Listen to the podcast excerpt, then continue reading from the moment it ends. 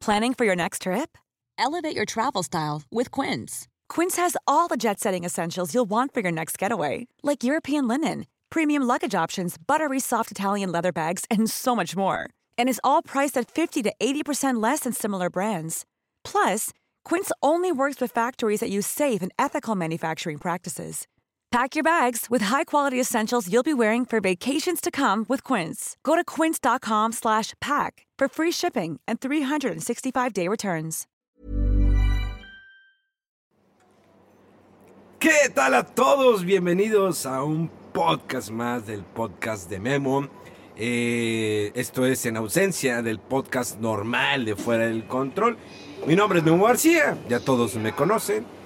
Y, en esta ocasión me tocó no Eh, platicar con ustedes un poco de lo que ha sucedido en el mundo de los videojuegos, cine o demás. Normalmente esto lo hacemos en, en el programa Fuera del Control, pero en esta ocasión hicimos un pequeño cambio.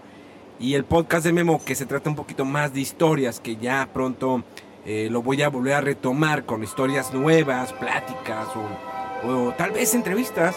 Eh, quise compartir eh, este momento para platicar un poco de lo que ha sucedido. Espero donde me estés escuchando, ya sea eh, en el gimnasio, en el carro, o en tu casa, o simplemente tal vez jugando, le pones play y estás ahí eh, en el multiplayer. Pero bueno, vamos a arrancar con algo bastante interesante que sucedió la semana pasada y es que de la nada Nintendo anuncia un Nintendo Direct. Algo que en los últimos días ha dado mucho de qué hablar por los anuncios, ¿no? Que, que ha dado. Es difícil abarcar todos los anuncios, pero vámonos a, la- a- a las partes importantes de este evento que ya lleva años, ¿no? Que se realiza el Nintendo Direct desde que Nintendo decidió dejar de, de dar la conferencia eh, durante el E3 y esto ya se volvió parte, ¿no? Que siempre a principios de año se da un Nintendo Direct, a mediados, durante el E3 y casi a finales cuando ya hay, algunos anuncios. Y en esta ocasión no es la excepción, sí sorprendió, creo que eh, se fue más en la parte nostálgica y ir hacia los adultos que han crecido con los, eh, con los videojuegos. Pero vamos a arrancar, ¿no? Con esto. Y es que tenemos que hubo un anuncio, ¿no? Fire Emblem Warriors Three Hopes. Eh, esta, este modo de juegos que ya lo hemos visto en algunos títulos de Nintendo, que es todos contra todos. La verdad, Fire Emblem tiene, es un juego de nicho que a muchos les gusta. Aunque yo no estoy muy... La verdad no me gusta mucho ese estilo de juego, de que con un espadazo tumbas como 20 mil soldados y son hordas y hordas. Es entretenido, es divertido. Si te presentan alguna historia, ya lo hicieron con eh, The Legend of Zelda, Breath of the Wild, como una precuela, y ahora lo hacen con Fire Emblem. Pero vamos a ir avanzando eh, en este Nintendo. Les dije, vamos a ir con algunos títulos, no todos. Creo que algunos de los que nos sorprendió bastante fue ver Advance Wars One Plus 2 Reboot Camp, eh, que incluso también saldrá para Nintendo Switch. Un juego de estrategia en tiempo real, eh, un estilo como Final Fantasy Tactics. ah, tal vez algunos lo conozcan, tal vez otros no lo conozcan. Y eso nos da que también viene el remake de Front Mission. eh, que es del el primero, es un remake totalmente que se ve bastante bien. Me sorprendió, la verdad me queda así cuadrado. Es un juego que a mí me gusta mucho, igual es de estrategias tácticas en tiempo eh, real. Pero creo que, eh, bueno, obvio, lanzaron ¿no? un nuevo avance de Splatoon eh, 3, un juego que cada lanzamiento eh, vende bastantes copias, la verdad ya tiene un público asegurado y muchos lo están esperando, un juego totalmente multiplayer que viene con nuevas, pues, digamos, nuevas opciones de juego. donde podrás aplicarlas, ¿no? La verdad está, se ve divertido, entretenido, pero creo que un clásico que regresa de que lo vimos en GameCube cuando se estrenó Mario Strikers, ahora que es el Battle League, un juego que te dará la oportunidad de jugar 8 jugadores al mismo tiempo de manera local, incluso podrás jugar en línea, tendrás poderes, es un juego de fútbol con los personajes de Nintendo. Estamos hablando Mario, Koopa, Princesa, Luigi, eh, entre otros, incluso Yoshi. Podrás eh, realizar especiales incluso para anotar dos goles con un solo tiro. Eh, bastante entretenido.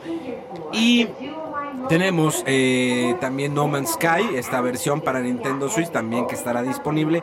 Otro gameplay más de Kirby and the Forgotten Land este juego que por muchos esperados, y, incluso por mí, no sé si, si a ustedes les llama mucho la atención este juego de Kirby, yo nunca he sido fan, pero creo que después de ver este juego, lo que nos está presentando, estamos hablando de un mundo, eh, un mundo abierto, donde podrás explorar, crear eh, nuevas herramientas o nuevos poderes eh, que te van a poder ayudar, o no, sí, nuevas herramientas que te van a ayudar durante el juego eh, aparte que te podrás eh, hacer un vehículo o incluso una máquina expendedora de, latas. Es, fíjate, allá en Japón es normal que encuentres tantas máquinas expendedoras. Sabemos que en cualquier parte del mundo lo hay, ¿no? Aquí incluso una de, refrescos o incluso de papitas. Pero allá en Japón eh, las ves en todas partes. máquinas expendedoras de café, café helado, café caliente. Eh, comidas, eh, botanas, pasteles, refrescos, de jugos, de todo son esas máquinas expendedoras y incluso de cigarros, que normalmente las puedes pagar con monedas, con billetes o incluso con tarjeta. Eh, pero, por ejemplo, cuando son cosas que tienes como los cigarros, tienes que poner tu tarjeta que eres mayor de edad es algo, le digo, bastante común ver eh, eh, estas máquinas ahí eh, en Japón, lo cual, bueno, me recuerda a esos tiempos que he visitado Tokio, diferentes ciudades en Japón, y a mí me gusta. Ya he platicado en varias ocasiones de lo tanto que disfruto estar en Japón, y incluso, ¿por qué, por qué no? Hacer otro podcast donde les platico un poquito de la experiencia, cómo si ve un día normal, cómo es ir caminando, llegar a un 7-Eleven, bueno, allá es el I 11, eh, un, pues, como un Super 7, como lo dicen aquí en Monterrey, porque aquí antes era Super 7 y ahora ya es 7-Eleven y, todo lo que puedes encontrar ahí. Pero bueno, esa sería otra historia, porque luego nos ponemos, nos eh, empezamos a, alargar, ¿no? Y nos vamos por otra ruta. Ya saben cómo soy, que disfruto, que me gusta incluir temas, hacer un paréntesis, pero luego me desvío de lo que estaba platicando. Y en esta ocasión yo creo que eh, cuando estaba yo viendo el Nintendo Direct en vivo, lo estábamos viendo en vivo a través de mi canal de, de Twitch, yo estaba, yo estaba bastante emocionado. La verdad es que siempre he sido fan de Nintendo desde pequeños, de que me dieron el primer Nintendo, eh, que mis padres me lo compraron, luego el Super Nintendo. Ya el 64 ya me tocó a mí comprarlo, eh, juntar dinero para poderlo comprar y comprar los juegos. De hecho, una historia eh, bastante rara es que el Nintendo 64 me tocó comprarlo con el dinero que me dio mis papás y con lo que yo junté, porque yo les dije, ¿sabes qué? No quiero baile baile de graduación de preparatoria, no lo quiero mi madre, obvio que pues se vio tristona porque pues quería, ¿no? Esa ilusión de que, ah, es el baile, estar ahí y todo.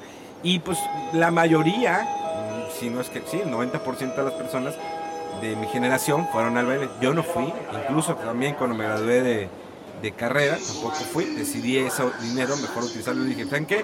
Si me dan el dinero, démelo, yo completo y compro mis cosas. Y eso lo hice con el Nintendo 74. Y no me arrepiento, porque incluso... Eh, Días después celebré con, los pocos amigos que tenía eh, en preparatoria, celebramos de que ya nos habíamos graduado al fin, después de que dejé algunas materias en tercera, pero bueno, esa será otra historia. eh, y digo, siempre he sido muy fan de Nintendo, me gusta mucho la marca, me gustan sus personajes, me gusta el cariño que le da a la mayoría no todas las cosas, porque de repente sí me molesto, eh, como por ejemplo el último que hizo con el, eh, los juegos que están en el servicio online de Nintendo 64. La neta es, y se lo digo honestamente, me molesté. No les dieron el suficiente cariño a unos juegos clásicos, que tal vez no fue la consola que vendió millones de unidades, eh, sin embargo merecía un poquito más de respeto a la hora de hacer un port de juegos como Mario 64, eh, Yoshi Story, incluso Mario Kart, el Ocarina of Time, que tiene ahí sus fallas que creo que todavía le siguen ahí arreglando. Creo que tenían el tiempo suficiente para arreglarlo, para hacer pruebas, como lo están haciendo, como lo van a hacer incluso con el, y aquí incluyo el Nintendo eh, Switch Sports, que es como la versión mejorada del Wii Sports. Recuerdan aquel que cuando el Wii salió a la venta, pues fue el boom, ¿no? Eh, por la manera en que se jugaba. Nintendo siempre innovando en la manera de cómo jugar una consola nueva. Y lo hizo con el Wii Sports, que eso le ayudó, alentó mucho que es Wii Sports. Está entre los juegos más vendidos en la historia de los videojuegos. Y eso alentó a la venta de eh, las consolas del Nintendo Wii. Y ahora tendremos el Nintendo Switch Sport que a mí en lo personal me gustó que eh, pues va a tener igual los juegos clásicos, ¿no? Como boliche, ¿qué más? Eh, este, tenis. Ay, el tenis. Yo sí pasaba horas y horas jugando eh, el, tenis del Nintendo, este, del, de Wii Sports, perdón. Y otro de los juegos que tendrá es soccer, eh, chambara, eh, badminton, que es como esa cosita que es, es como tenis, pero es algo que no lo puedes dejar caer. Eh, incluso voleibol y todo esto en base a los Joy-Cons. Y también incluso si tienes el, el Ring Fit, este que también es para hacer ejercicio y también para jugar, tiene como algo para que te puedas amarrar el, el Joy-Con a tu pierna y puedas jugar eh, eh, fútbol. Y a, esto es a lo que iba, que este, el Nintendo Switch Sports tendrá un modo de prueba en línea para que se puedan jugar los juegos y esto para poder eh, tener una retroalimentación del servicio y de los juegos, lo cual es bastante bueno. Muchas compañías ya lo están haciendo desde años atrás para que puedan probar y ver ahí los errores ¿no? del juego y mejorar la experiencia cuando salga ya el juego en sí. Tenemos algo así, eh, ah, lo, que a mí me sorprendió en lo personal, les voy a ser sincero. Cross The Radical, Radical Dreamers Edition. Eh, este juego, que es un remaster, no es un remake, yo creo que tienen todavía miedo. Hacer un remake de un juego de nicho, un juego clásico como Chrono Cross, obvio que Chrono Trigger es más clásico que Chrono Cross, pero este juego que salió originalmente para PlayStation 1 y que no había tenido un port, ah, ya está, que no totalmente lo olvido. Estamos hablando de más de 48 personajes, más de 40 personas creo.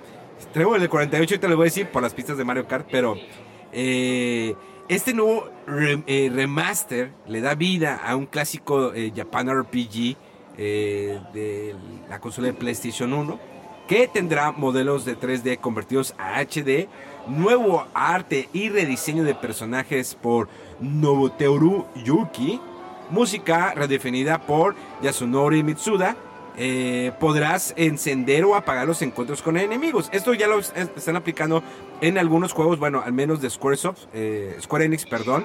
Bueno, es que sí, Squaresoft anteriormente pues, fue el que publicó el Chrono Cross.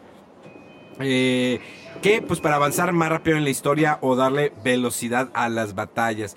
Filtro para los fondos de escenario, características que mejoran las batallas, funciones de batallas automáticas, localización a la francés, italiano, alemán, incluso español, que es muy importante. Digo, en, hace 10 años, 15 años o 20 años, en la época de los RPGs, que están desde el computadora, incluso a Nintendo, Super, 64, PlayStation, pues no estaba el idioma español. Era muy raro que un RPG tuviera el idioma en español. Eh, no se pensaba en el gran mercado que era no, solamente México, sino América Latina. Y pues ahora ya la mayoría de los eh, RPGs tienen esa eh, opción de que puedas poner los subtítulos en español, lo cual te ayuda mejor a entender la historia. Aunque a veces el doblaje o pues sí, el doblaje, los subtítulos no son del todo correctos.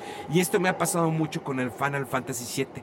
Este, no el remake, olvídenlo. Pues, ah, nada más se me revuelve el estómago, más de recordar el Final Fantasy VII remake. Eh, no, sino el Final Fantasy VII que salió. Eh, bueno, al menos yo lo estoy jugando para Nintendo Switch. está también en otras consolas, incluso para PC. Que trae un doblaje que ahí trae muchos errores. Definitivamente trae muchos errores. Pero esperemos que eso no se vaya a presentar en esta versión del Chrono Cross. Eh, tendrá eh, la inclusión de Radical Dreamers, una aventura jamás lanzada en Occidente. Y los jugadores podrán elegir entre las gráficas originales o las actualizadas. Esto, pues, un ejemplo que les puedo poner es que ya lo vimos en el Halo, la edición de colección o la remasterizada donde el Halo 1 o el Halo 2 puedes cambiar los gráficos originales o los nuevos gráficos, lo cual me parece bien para que las nuevas generaciones puedan ver cómo se veía el Chrono Cross en aquel entonces. Estamos hablando que va a ser horas y horas de juegos, diferentes finales, personajes que puedes escoger, como tú puedas hacer tu party. Una. Eh, pues va a ser una gran experiencia para todos aquellos que no lo jugaron la primera vez eh, cuando salió. Y espero que lo, lo jueguen. Y ahora vámonos, ahora sí, con lo que había comentado hace rato de Mario Kart eh, el 8, que es la versión deluxe, que es el Mario Kart que salió del Wii U, esta consola fallida por parte de Nintendo que no le fue muy bien en ventas, creo que es uno de los peores fracasos de Nintendo y que muchos de los juegos de Wii U se los trajeron para Nintendo Switch, aunque puedan verlo como que, ah, refritas y pues sí, pero es que realmente, pues no mucha gente jugó el Mario Kart 8 porque se quedó ahí atascado en el Wii U, incluso algunos juegos de Wii U los han traído para Nintendo Switch, no es el único, y es que en esta ocasión todos esperamos que iban a anunciar un Mario Kart 9, Mario Kart 9 pero Nintendo dijo, ¿saben qué? Vamos a hacerlo la fórmula de, de, Rockstar, ¿no? Con el Grand Theft Auto 5, que es del PlayStation 3, PlayStation 4, incluso ahora para PlayStation 5, igual, desde 360 ha estado saliendo el Grand Theft Auto 5. Digo, vamos a aplicar la misma fórmula, ¿no? Le vamos poniendo gráficos, pero en este caso eh, van a poner 48 nuevas pistas. Esto es por, en un paquete de descargas que van a ser por waves o, o como que dicen, olas de, de pistas, donde podrás comprarlas todo de jalón o comprarlas individuales. O incluso si tú tienes el servicio de Nintendo Switch Online, el que es completo, que vienen los juegos de Nintendo 64 y de Sega Genesis, no vas a pagar absolutamente nada por estas eh, nuevas pistas. Y ya las nuevas pistas vendrán, eh, saldrán el 18 de marzo, eh, las primeras pistas, la primera web en que la que más me emociona es Choco Mountain de Nintendo 64, que ya se ve increíble en, esos avances que mostraron. Pero bueno, vamos a, continuar. Eh, tenemos también, bueno, Kirby and the Forgotten Land, es la que saldrá el 25 de marzo. 25 de marzo. Las nuevas pistas de Mario Kart saldrán el 18 eh, de marzo también. Y el Chrono Cross de Radical Dreamer estará disponible a partir del 7 de abril. Ya puedes hacer tu preventa de manera este, digital, en línea. No han dicho sobre una eh, un formato físico. Va a estar para todas las consolas, no se preocupen, porque van a decir, Memo, es que y luego para Play. Van a estar en, el Chrono Cross, va a estar para PlayStation, Xbox, incluso también para PC. Eh, vamos a seguir platicando. Tenemos también eh, por ahí al final cierra este Nintendo Direct con Xenoblade Chronicle 3, esta, eh, esta IP que ha estado presente en los últimos años por parte de Nintendo. Y, pues bueno, la verdad se ve, se, se ve bastante bien. Pero ahí les va. Eh, algo que también me sorprendió mucho. Hay una franquicia que, eh, que se llama MLB The Show. Que originalmente era de PlayStation. Es un juego de, de béisbol. Y hace un, par de años anunciaron que ya se iba a hacer multiconsolas, es una franquicia de PlayStation y que ya está presente en Xbox. Y ahora sí viene la versión del MLB The Show 2022, eh, o sea, el 22, eh, para Nintendo Switch, donde no solamente, o sea, pues es un juego de béisbol. Eh, la verdad, como lo anunciaron, se ve fenomenal, se ve muy bien, a pesar que es una versión para Nintendo Switch. Pero lo interesante aquí es que podrá ser, tendrá crossover. Esto quiere decir que podrás estar jugando con alguien de otra consola. Así es. Y además que podrás llevarte tus avances del juego a otras partes donde tengas. Si tienes el juego en PlayStation, te lo podrás llevar PlayStation. Entonces, la verdad me, gustó mucho esta idea de, de, MLB The Show 22. Hay muchos juegos de béisbol, no es el único, pero de MLB está interesante tenerlo ya en el Nintendo Switch. Lo cual, la versión física, yo la voy a comprar la versión física. Y le voy a decir por qué. Porque está bien raro ver el logo de PlayStation en una eh, una cajita o una caja de un juego de Nintendo Switch. Súper bizarro eso cuando eh, presentaban el cover. Pero bueno. Eh, y también tendremos para aquellos que les gustó el Metroid Dread, pues una nueva experiencia, ¿no? Para aquellos que son super hardcore, tendremos, habrá un update gratis donde podrás jugar, ¿sí? El juego a una manera extrema, que con un solo golpe vas a morir ah, caray, ¿no? Está... Eh, yo, no, yo sí paso ahí. Yo sí realmente paso. La neta no, no soy de esos hardcore. Pero sí, viene ese nuevo update. Tendremos también la colección de Portal. De Portal. Recuerden este juego que salió para PC, incluso también para consolas en hace dos generaciones, estaba para 360. The Portal, bueno, ya lo tenemos para Nintendo Switch. También ya hay un nuevo demo de Triangle Strategy. Este juego táctico, igual de Final Fantasy Tactics, como, como que hubo muchos juegos tácticos en este Nintendo Direct y me emociona. Me emociona que, que sigan retomando ese estilo de juego que no se pierda, que tal vez las nuevas generaciones no lo conocen. Hay muchos juegos eh, tácticos, ya estoy eh, descubriendo algunos en la tienda de Nintendo. De repente, eh, yo les recomiendo que entren a la tienda de Nintendo porque hay buenas ofertas y hay juegos muy interesantes que pueden adquirir. Después les haré una lista eh, personal de los juegos que yo voy encontrando de repente ofertas. E incluso, pues igual lo, voy a empezar a poner en mis redes sociales lo que encuentro que a lo mejor les puede llamar a ustedes la atención. Bueno, ya está el demo de este juego que ya está pronto por salir para que le den la oportunidad. Incluso si tú avanzas en este demo, el save te puede ayudar para que lo puedas continuar en, tu, eh, en la versión final. Ok, viene un nuevo, nuevos juegos para el servicio de Nintendo Switch Online de Super Nintendo y Nintendo. Y tenemos Airbound, la versión de Nintendo, y Airbound, la versión de Super Nintendo, Super Nintendo, que es la continuación. Un juego bastante esperado para que estuviera ya en el servicio de Nintendo Switch Online. Le recuerdo que el Airbound de Super Nintendo ya estaba en el mini Super NES y ahora tenemos la oportunidad de jugarlo en el servicio de Nintendo Switch Online. La neta, yo sí me emocioné. Yo, ya, lo, ya lo único que quiero así como que para que esté completo es tener el Final Fantasy VI. Señores, acaba de salir la versión, ya está por salir la versión del pixel perfecto para Steam. Por favor, ya. Square, Square Enix, tienen que llevarlo a Nintendo, al servicio de Nintendo Switch, ya. No me importa si tengo que pagar por ese Final Fantasy VI el hecho de tenerlo ahí, porque yo lo estoy de nueva cuenta jugándolo en Super Nintendo. Y bueno, voy a jugar la versión de Steam porque tengo que hacer la reseña. Pero no quiero avanzar mucho porque quiero tener un Nintendo Switch. Definitivamente no sé si ustedes eh, lo jugaron alguna vez o estén interesados en jugarlo. Este clásico de Squaresoft en aquel entonces, que salió en, aquí en América como Final Fantasy 3 para Super Nintendo, con diferentes personajes. Ya tenemos que jugarlo, ya lo merecemos por favor, Squaresoft, bueno, perdón, Square Enix, escuchen nuestras plegarias. Necesitamos ese Final Fantasy VI, tener esa experiencia, esa música, esos gráficos, esos pixeles, esa eh, aventura, gran aventura que nos brindó Final Fantasy III o Final Fantasy VI, como le quieran decir, hace más de 20 años a la consola de Super Nintendo. Ahí les va otra sorpresa. Y es que si no sabías, viene de Star Wars The Force Unleashed. Este juego que salió originalmente para Xbox 360, para, eh, para PlayStation 3. Incluso también creo que una versión para Wii. un juego que pues se eh, considera parte de la historia. Se decir, ya no, ya no sé. Ya no sé qué quitaron y qué pusieron cuando compró Disney Star Wars.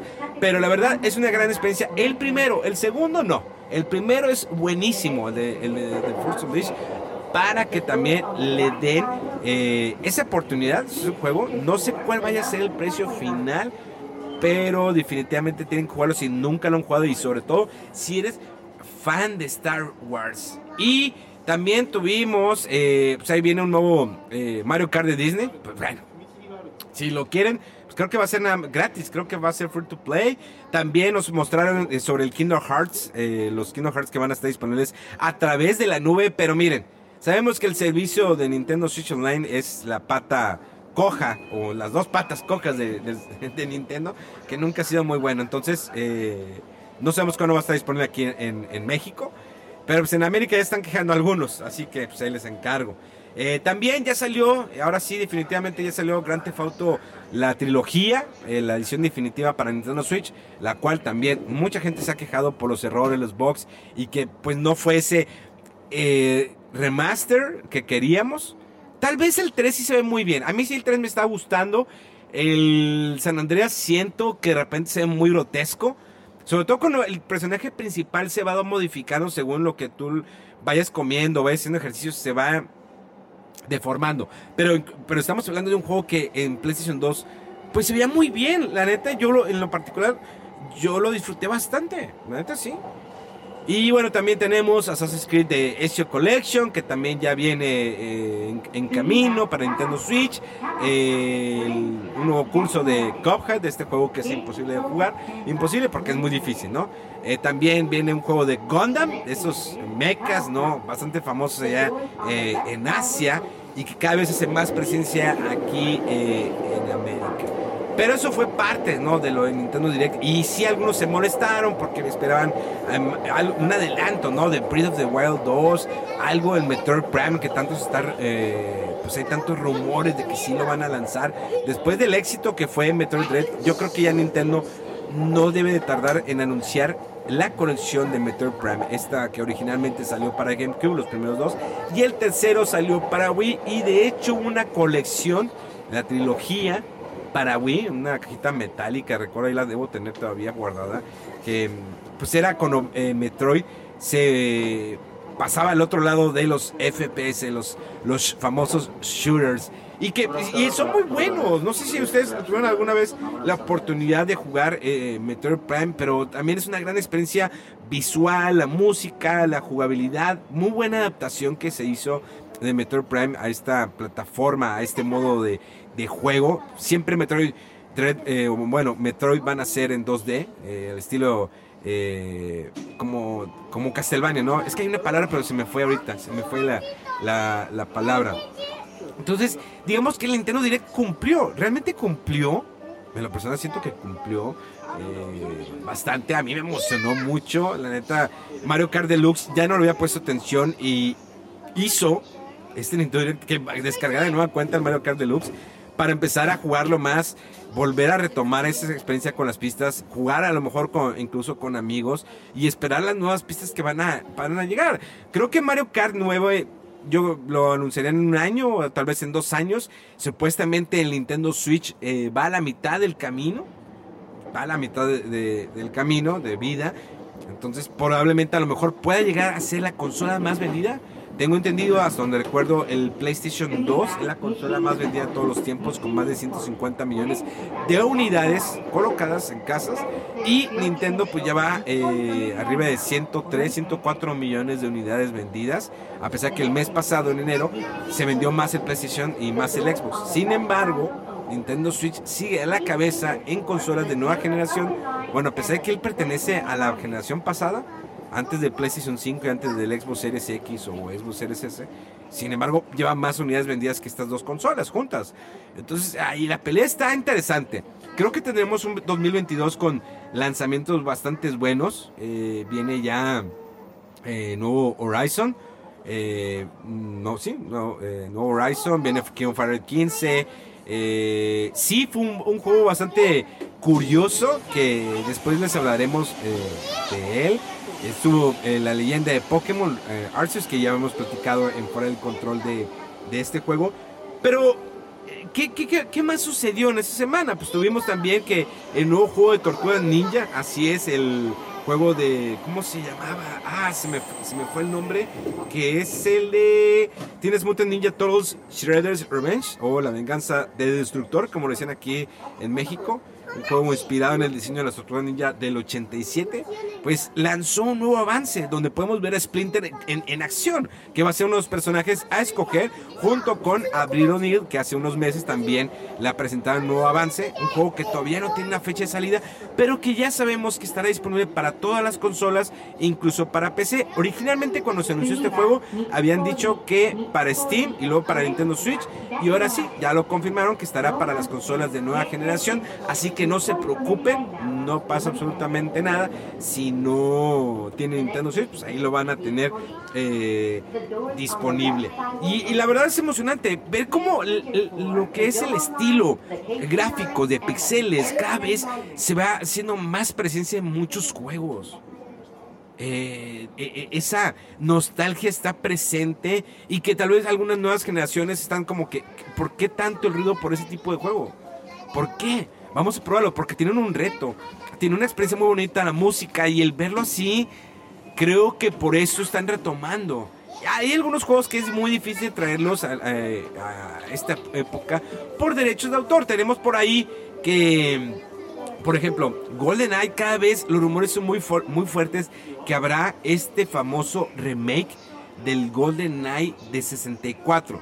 Le recuerdo que hubo un, remake que hicieron hace un par de años para, eh, incluso para PlayStation 3, salió para Play 3, Xbox y Wii, que era el GoldenEye, pero era eh, los niveles del GoldenEye original remasterizados, pero con Daniel Craig al frente de este juego. Esto por cuestiones de derechos era el nuevo James Bond, entonces pues como que ponía a Pierce Brosnan y tuvo algunos cambios. Pero si tú traes el Golden S64 a esta época y le agregas un modo online con todo lo que tenía y a lo mejor le agregas nuevas cosas, puede ser un hitazo definitivamente. Estamos hablando de un clásico que fue el parteaguas, ojo, en las consolas en cuestión de multijugador local. Multijugador local.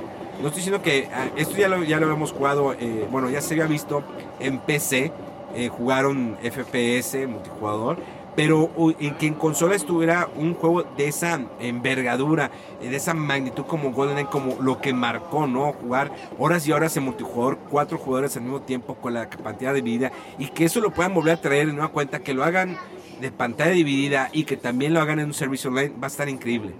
Tal vez a las nuevas generaciones van a decir, ¿qué es esto? Y yo creo que les va a gustar. Yo creo que les va a gustar.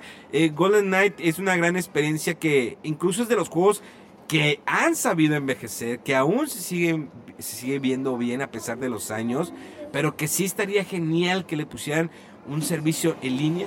Ojalá que estos rumores sean ciertos, que en las próximas semanas Xbox lo pueda anunciar, que estará disponible tanto para su consola como para Nintendo Switch, porque los derechos están entre Nintendo, MGM, y, Xbox porque tiene a, Red. Entonces, habrá que ver qué va a suceder con este, es, con este gran juego que es el Golden 964. Y, y, bueno, eh, como saben, el día de ayer eh, fue el Super Bowl, ¿no?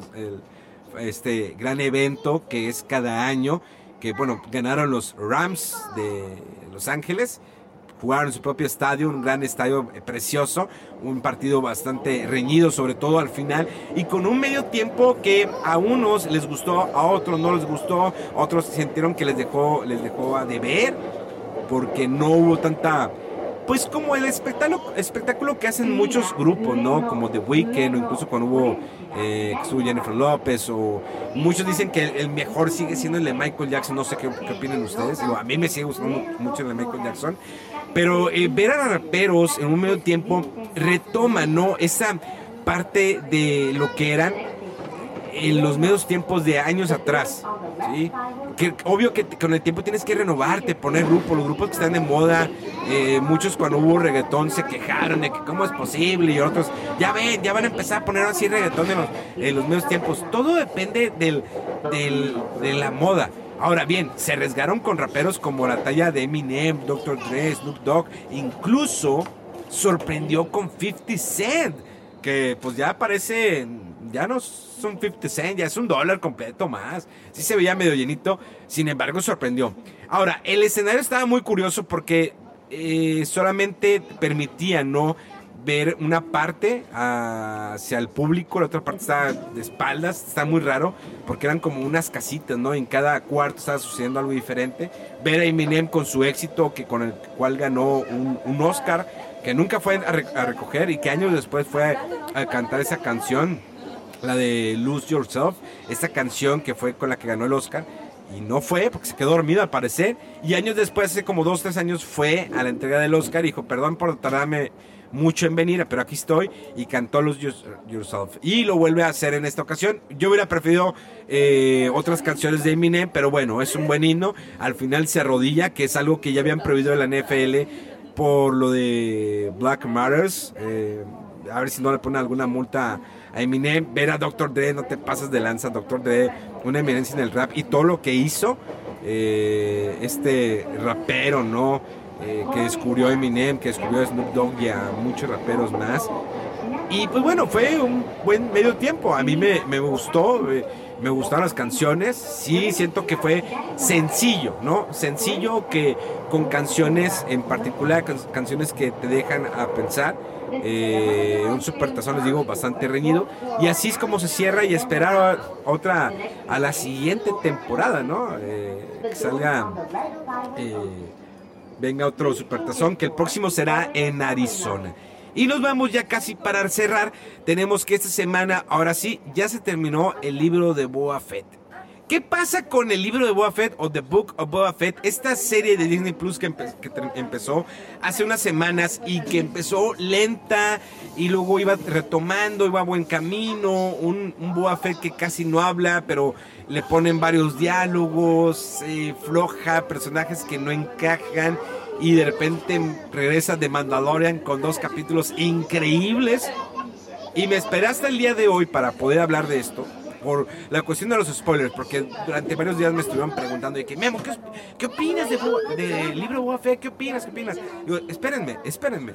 Para poder hablar libremente, y es que el libro de Boba Fett nos presenta una, eh, diferentes historias. miren, la primera instancia les voy a decir, el final me decepcionó siento que cumplió, nada más. No me dio más, no me dio menos. Siento que cumplió y ya. Pero es que le dejó la vara muy alta los dos capítulos previos, donde Mandalorian va a buscar a Grogu, donde va a buscar a Lucas Skywalker, qué es lo que está sucediendo, quiere entregarle a Grogu, empiezan a retomar la historia, un poco de lo que le ha sucedido a Mandalorian, cuando la historia, cuando toda esta aventura era de Boa Fett. Pero de hecho el actor de Boa Fett, él dijo, yo no quería hablar tanto. La verdad me pusieron más diálogos porque no es actor y se nota que no es actor. Él es un soldado. Y no lo estoy haciendo de menos, para nada. Pero es un soldado. Eh, eh, Boba Fett a lo mejor puede tener mucho misterio, pero es un misterio que en dos, tres, capítulos ya. Porque fue un niño que ya lo vimos en las guerras clónicas, la venganza que tenía, eh, lo que quería hacer. Entonces, pues nos explican qué sucedió en el episodio 6, cuando al principio, recuerdan que cae en, un pozo, que atrapados, se ya se habían platicado muchas historias de cómo se libró. Y ya, hasta ahí, hasta ahí fue. Entonces, eh, creo que el libro Boa Fett nos presentó dos capítulos bastante importantes, que es lo mejor de, de esta temporada. No sé si le van a hacer una segunda, temporada, lo cual no creo. Probablemente Boa Fett pase a ser parte de otros universos o bueno, de otras temporadas.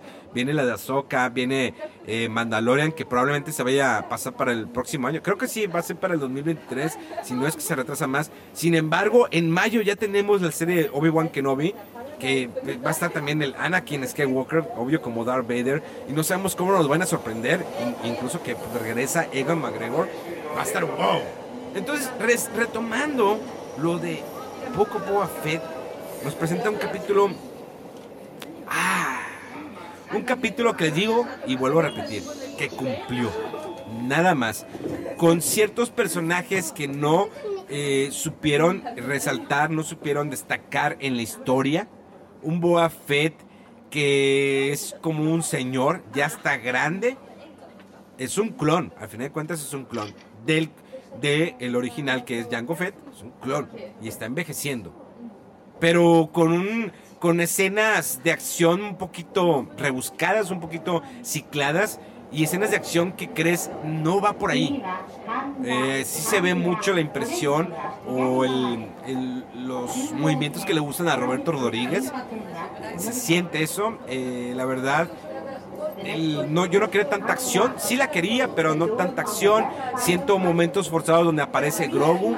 Eh, este mando también se siente un poquito ahí forzado, como que no encajaba. O sea, podría sobresalir, pero no porque es la historia de Boba Fett. Porque, o sea, realmente Mando se llevó los penúltimos dos capítulos.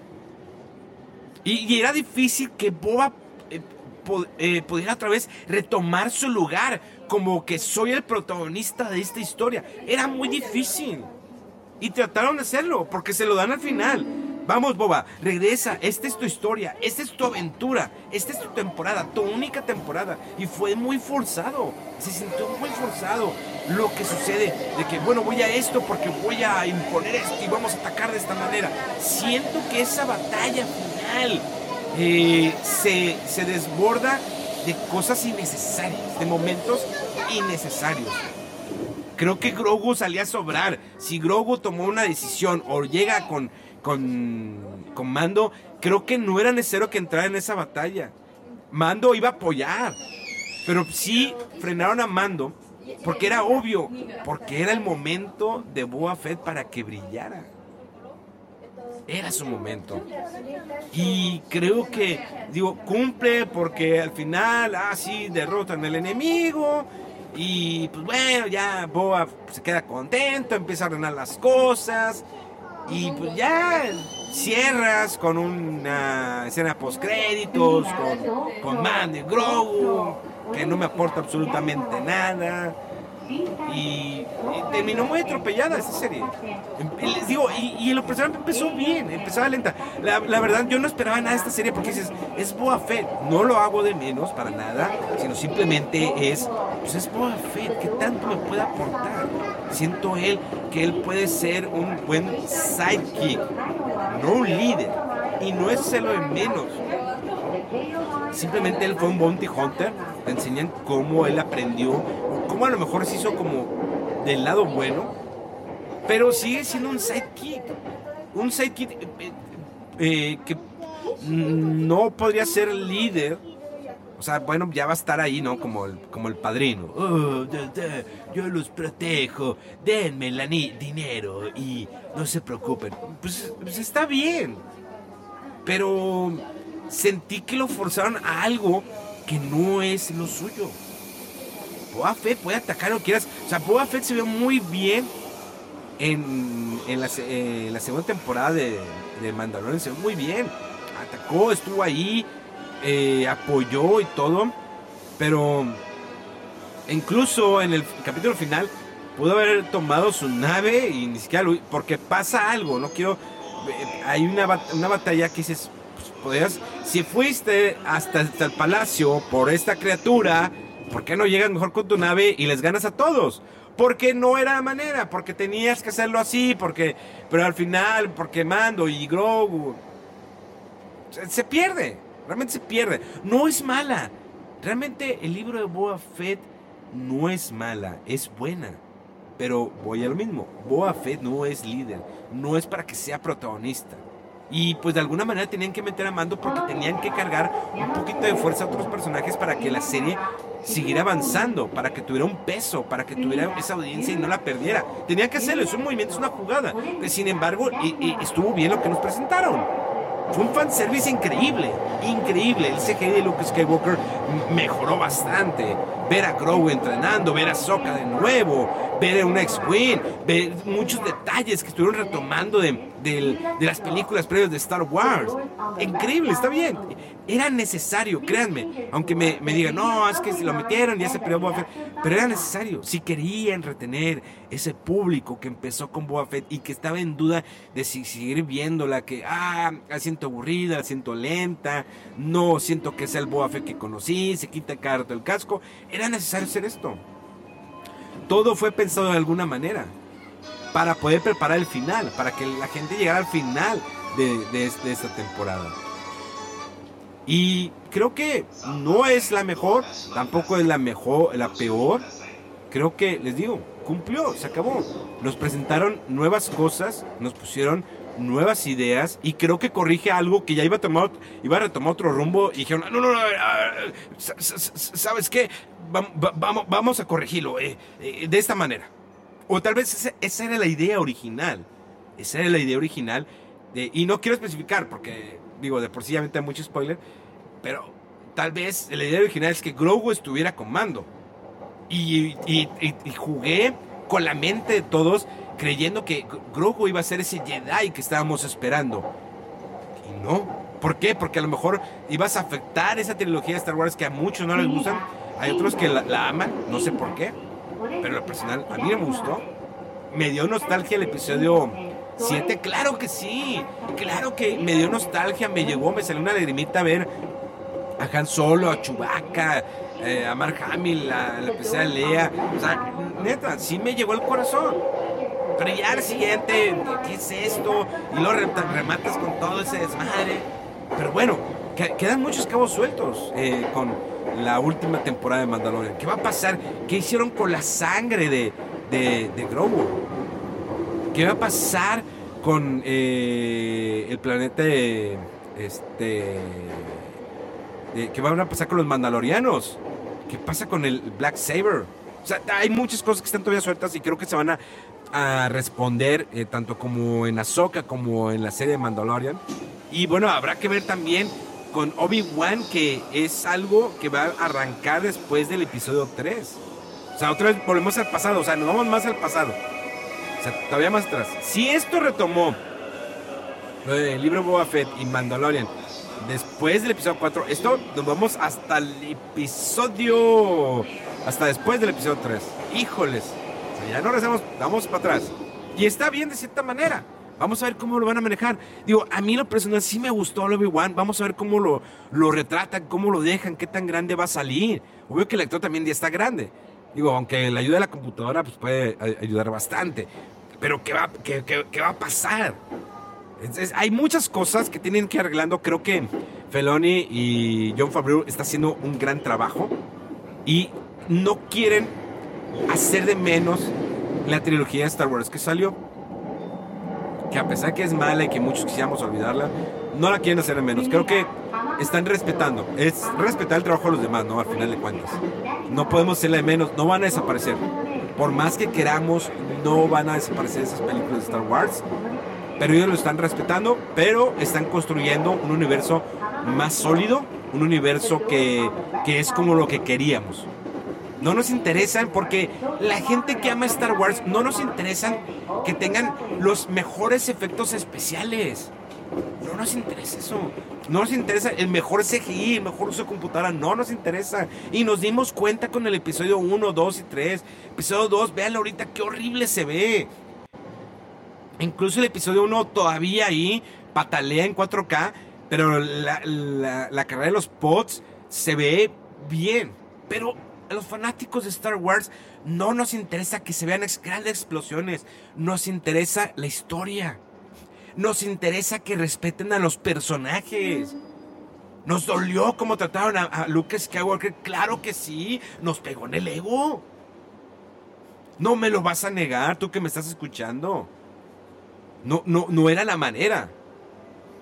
Entonces, John Favreau y Felon están haciendo un trabajo con el cual decirle a los fanáticos que los entendemos, nos gusta, queremos, nos gusta Star Wars, amamos Star Wars, tratamos de construir algo. No vamos a poder corregir lo que sucedió antes, pero tratamos de estar retomando cosas. también es experimentar al fin de cuentas, porque hay personas que no les ha gustado The Mandalorian. Incluso hay muchas personas que no les gustó el libro de Boba Fett. Pero eh, también es experimentar. Es difícil. El universo de Star Wars se dieron cuenta que después de esa trilogía no era fácil. Porque el hecho de que digas, no, me les va un nuevo vasito de Star Wars, vayan a comprarlo. Y si la gente lo va a comprar para decir, a ver, espérate. No, ya cuando lo toman, no, no, no me gusta. Eh, este no es el diseño. No, y empieza, ¿no? Empieza todo esto. Eso también sucede en series de televisión, sucede en películas, sucede en muchas cosas. No nada más en el universo de Star Wars. Es como el quiero, es, es, como que difícil un poquito de comparar, pero es como Señor de los Anillos. Señor de los Anillos, los libros, los que lo han leído saben cómo son de descriptivos, cómo se complementan las historias. Y cuando lanzaron las películas, todavía hubo gente que se quejó. Que decía, no, es que no me gusta, es que les faltó poner esto, es que explicar por qué me cambiaron esto, por qué le dieron más importancia a esta persona, a este personaje. Y ahí se van es muy difícil. Hay que tener algo. Que las adaptaciones de un libro, un videojuego, una historia de cómic, lo que quieras, llevarlas a la pantalla grande, incluso a la pantalla chica, como son las plataformas de streaming, no es fácil porque no puedes complementar de esa manera. Y muchos lo sabemos. Solamente lo recalco y lo recuerdo. No es fácil porque un, un grado de complejidad no se puede llevar a tan así porque requiere más tiempo de explicación. Recuerden las horas que se, que, la duración que de, cada una de las películas del Señor de los Anillos, pues es, son bastante largas las horas. Bueno, vaya, es bastante la duración para poder explicar todo lo que sucede. Y aún así les faltó más por explicar. Es como quiera, si quisieras, imagínense, imagínense, adaptar al 100% el Silmarillion, este libro, que es mucho antes de todo eso, absoluta. La gente va a decir, what the fuck, se van a caer. Es como en, en, el caso, por ejemplo, de Blade Runner. Blade Runner, la primera no fue, no, la gente no la entendía. Y es una película de culto. Si no la has visto, te estás perdiendo un peliculón. Mucho mejor que Blade Runner, Blade Runner 2049, que de hecho a mí me fascina esa película, la fotografía, la música, cómo manejan la historia. Está increíble y es aburrida y lenta, pero está increíble esa película. Si no la has visto, espero que en este momento te pongas a verla. Está en las plataformas de streaming, creo que está en Amazon Prime o en Netflix. Pero Blade Runner es una película que así le hizo. Dijo, es que esta es la manera de hacerla, no te la voy a hacer comercial. Y Blade Runner 2049, pues puso un actor que estaba un poquito de moda y trató de darle un poquito de comercial y aún así no llegó a los números que querían llegar. ¿Quieres algo comercial? Ahí está Marvel, ahí está la película de, Marvel. Avengers, Thor. Y no estoy diciendo que sean malas, para nada. Porque ya ven que han salido declaraciones de algunos directores que dicen, no, es que las películas de Marvel están echando a perder el cine. No lo quiero ver así. Pero son, es, cine comercial, nos dan lo que queremos. Explosiones, personajes. ¿Qué pasó con Spider-Man? Spider-Man con Tom Holland son en lo personal, eso es lo personal. Son muy malas historias, pero es un buen Spider-Man. ¿Eh? Ojo, es buen Spider-Man para mí, pero son malas historias. Malos personajes secundarios. Todos. Bueno, tal vez Michael Keaton, que sale en la primera de sus personajes, es bueno. Y en la tercera parte nos ponen en el multiverso, ¿no? Nos traen a Tobey Maguire, nos traen a Andrew Garfield. Y, increíble. Nos dieron ese fanservice que necesitamos ver otra vez a Spider-Man. Obvio que no te pases. ¿Cuánto recaudó de dinero esta película? Buena historia. Qué bueno que corrigen algunas cosas. Tal vez eh, yo odiaba esa Mary Jane porque ni siquiera en la Mary Jane es como que déjame cambiar un poquito el universo como es de Spider-Man. Y obvio que los fans de Hueso Colorado del cómic dicen, no, es que no me gusta. Sí, lo sé. Pero tienes que adaptar un poco, también así como, no puedo ir a hacer una película nada más para los que leen el cómic. Tengo que hacer una película para aquellos que no leen el cómic, para aquellos que no tienen la menor idea quién es Spider-Man y para que, o sea, tienes que empezar a eh, pensar a abrir tu mente. No, no nos queda otra difícilmente habrá una, una petición que esté al 100% fiel. Mm, a lo mejor y, y, sí. O incluso Mortal Kombat en su momento la 1 era muy buena. Y esta nueva, nueva Mortal Kombat pudo haber sido mucho mejor que la primera. Sin embargo, se centraron en, un personaje que nada que ver. Y, y es, por ejemplo, hace poco platiqué eh, sobre la película de Resident Evil, esta que salió recientemente. Yo no, yo no había tenido la oportunidad de verla. Y sí tuvo muy criticada. Ya la vi, la analicé y dije, la película no es mala.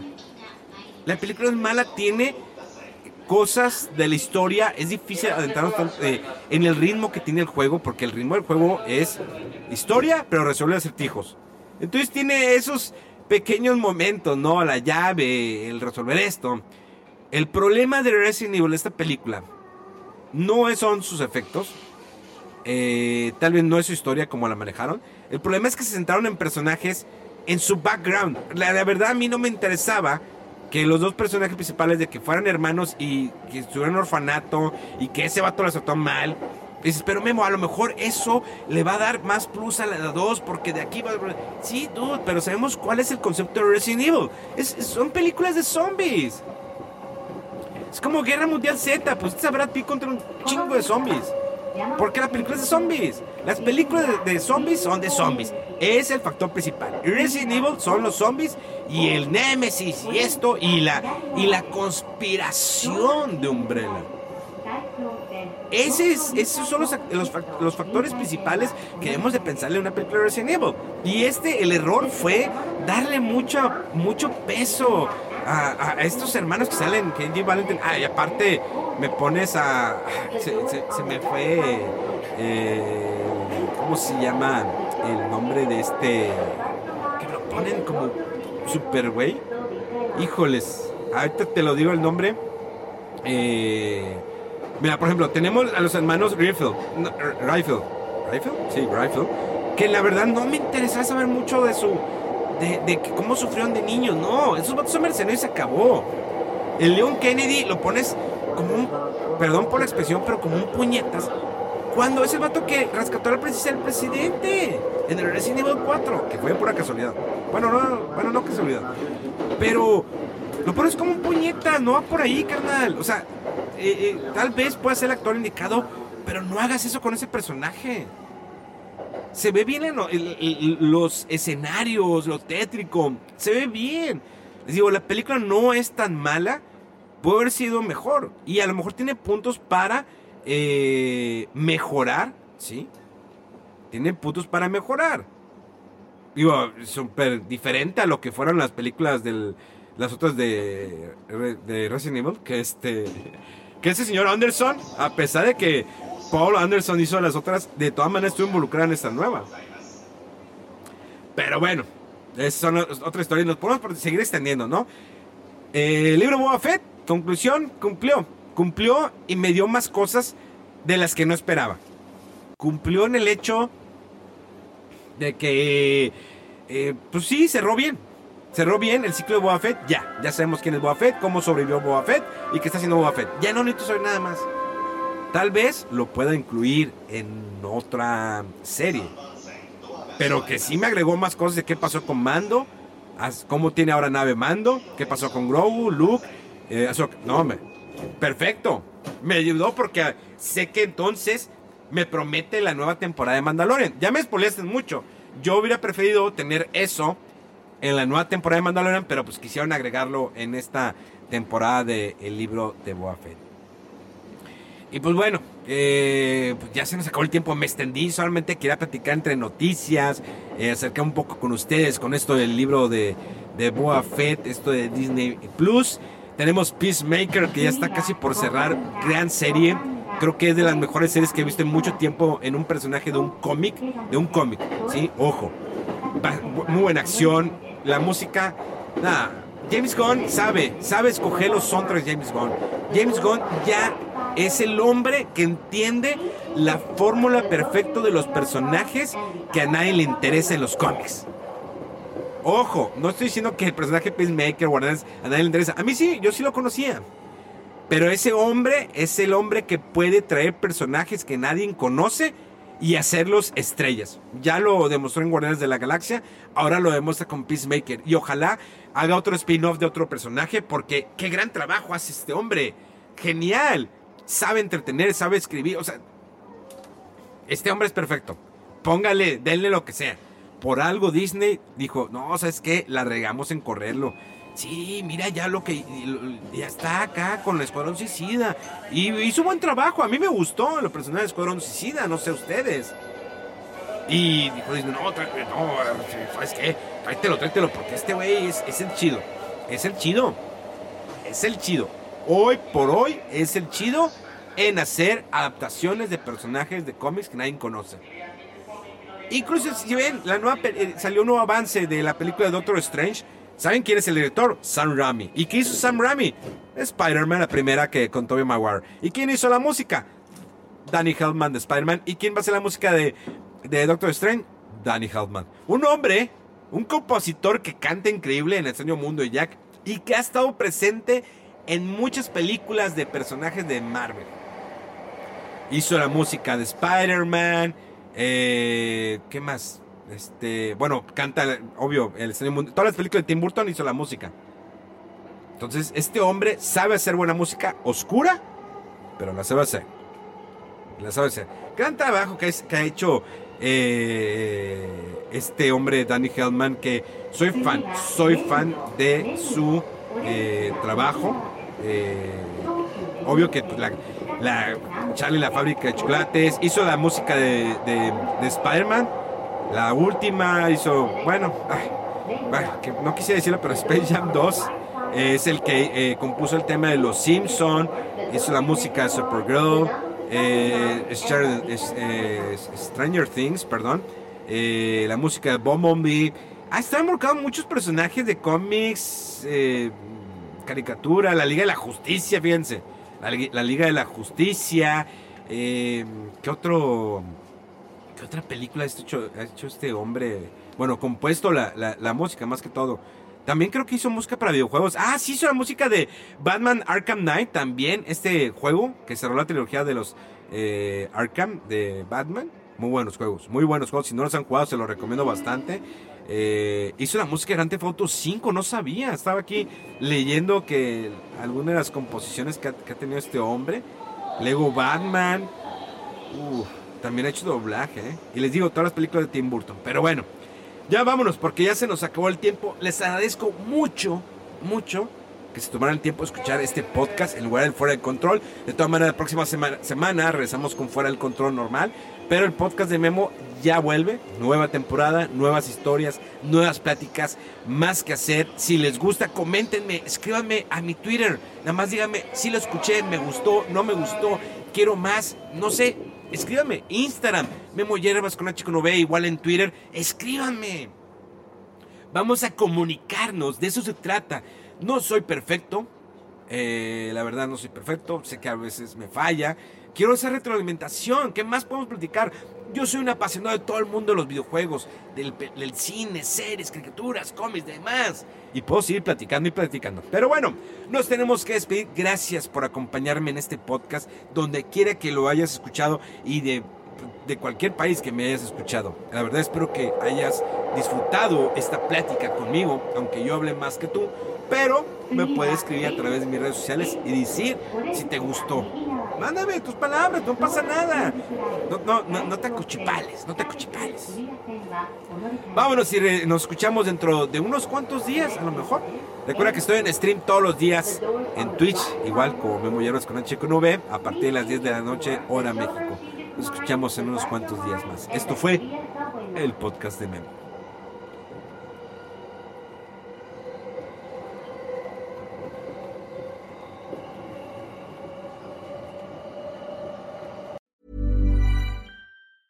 Hi, I'm Daniel, founder of Pretty Litter. Did you know cats tend to hide symptoms of sickness and pain? I learned this the hard way after losing my cat, Gingy. So I created Pretty Litter, a health monitoring litter that helps detect early signs of illness by changing colors, saving you money and potentially your cat's life. Pretty Litter is veterinarian developed, and it's the easiest way to keep tabs on your fur baby's health right at home. Go to prettylitter.com and use code ACAST for 20% off your first order and a free cat toy. Terms and conditions apply. See site for details.